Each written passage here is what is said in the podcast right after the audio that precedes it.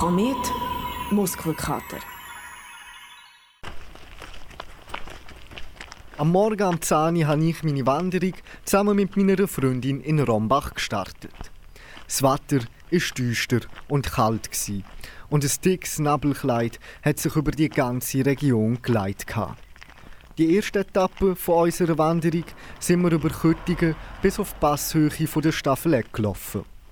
Der erste Teil dieser Strecke sind wir entlang der Staffeleckstrasse und nachher durch einen kleinen Wald mit einem Bachli. Andere Leute haben wir auf dem Weg fast nie getroffen. Nur ein Auto hat man ab und zu von weitem gehört und ein paar Vögel in den goldgelb gefärbten Bäumen zwitschern. Nach etwa einer Stunde haben wir es dann zum Restaurant Staffeleck geschafft. Der Nebel ist aber auch noch auf Passhöhe so dicht gewesen, dass man kaum 50 Meter weit gesehen hat. Der Kantonstrasse und später der Hauptstrasse entlang sind wir weiter rauf in der Hoffnung, dass wir es doch noch aus dem Nebel rausschaffen. Unser Ziel ist Gisli-Flur, wo etwas mehr als 750 Meter über dem Meer liegt. Wo wir weitergelaufen sind und wieder am Anfang von einem Waldstück angekommen sind, hat es plötzlich auch schon viel versprechender ausgesehen. Schau, jetzt sieht man schon den blauen Himmel. Ja, vielleicht sehen wir später noch das Nebelmeer von oben. Ja, das wäre schön. Etwas oberhalb von Rieschelen sind wir wieder in den Wald hineingekommen. Der blaue Himmel hat sich verabschiedet, aber dafür sind wir von einer ganzen Farbpalette von Blättern umgeben. Jeder Waldteil hat seinen eigenen Farbton. Von dunkelroten Blättern am Boden über goldig leuchtende Baumkronen bis zu noch grünen Bäumen, die mit hellgrünem Moos bedeckt sind, ist alles dabei gewesen. Zu dieser Jahreszeit wandern kann ich wirklich nur empfehlen.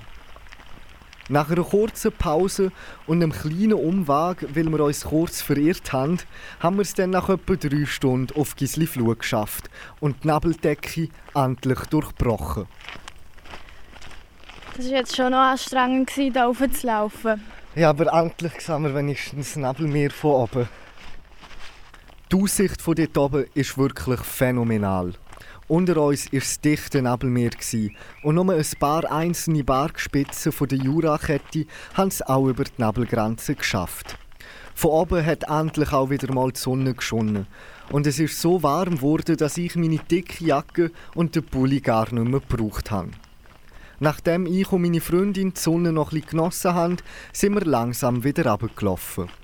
Mit den nassen Blättern, die die Steine auf dem steilen Weg verdeckt haben, ist das nicht einmal so ungefährlich gewesen. Wie die Mountainbiker dort heil runtergekommen sind, ist mir immer noch ein Rätsel. Zurück sind wir über die Gisli-Flurstrasse bis auf Biberstein. Dort sind wir schneller angekommen, als wir erwartet haben. Nur eine knappe Stunde haben wir wieder abgebraucht und bei der Bushaltestelle Bibersteindorf ist unsere Wanderung auch schon wieder fertig gewesen.